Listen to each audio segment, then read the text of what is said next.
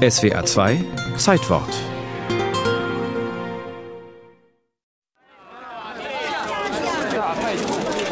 Nastasia Kinski war der Star der Filmfestspiele von Cannes 1984. Sie spielte die Hauptrolle im neuen Film von Wim Wenders Paris, Texas, der als Sensation gefeiert und mit der Goldenen Palme ausgezeichnet wurde.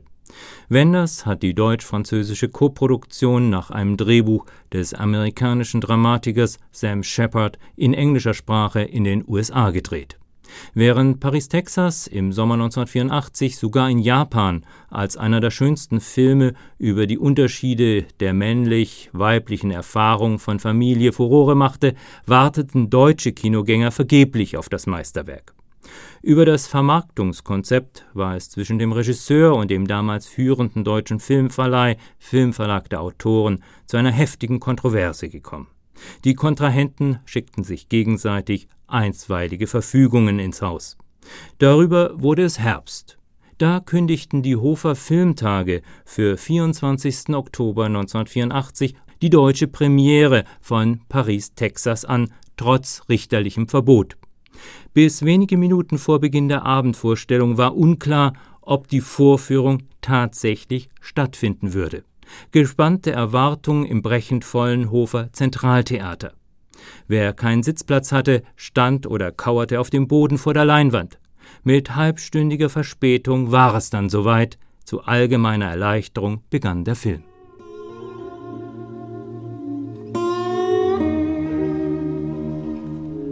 Durch Vermittlung des Gründers und Leiters der Hofer Filmtage Heinz Badewitz war die bis dahin schwerste Krise des jungen deutschen Films mit einem Kompromiss beigelegt worden. Der deutsche Kinostart von Paris, Texas verzögerte sich allerdings noch bis Januar 1985.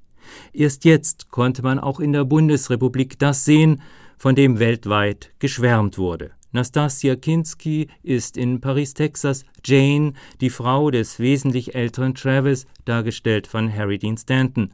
Vor vier Jahren hat er sie und ihren gemeinsamen kleinen Sohn Hunter von einem Moment zum nächsten verlassen.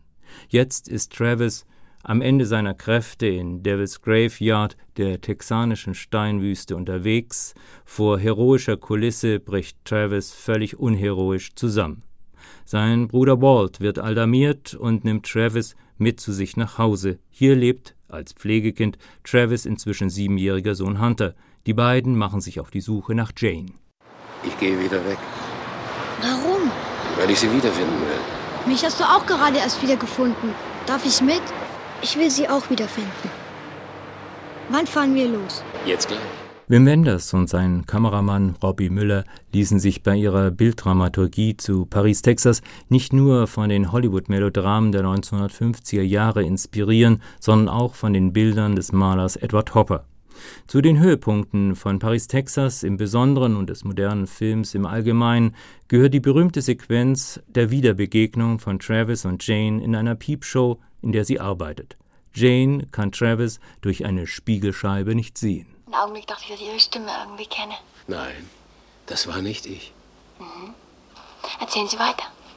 Jedenfalls, er fing schwer zu trinken an und blieb nachts lange aus, um sie zu testen. Was meinen Sie damit, sie zu testen? Sehen, ob sie eifersüchtig wird.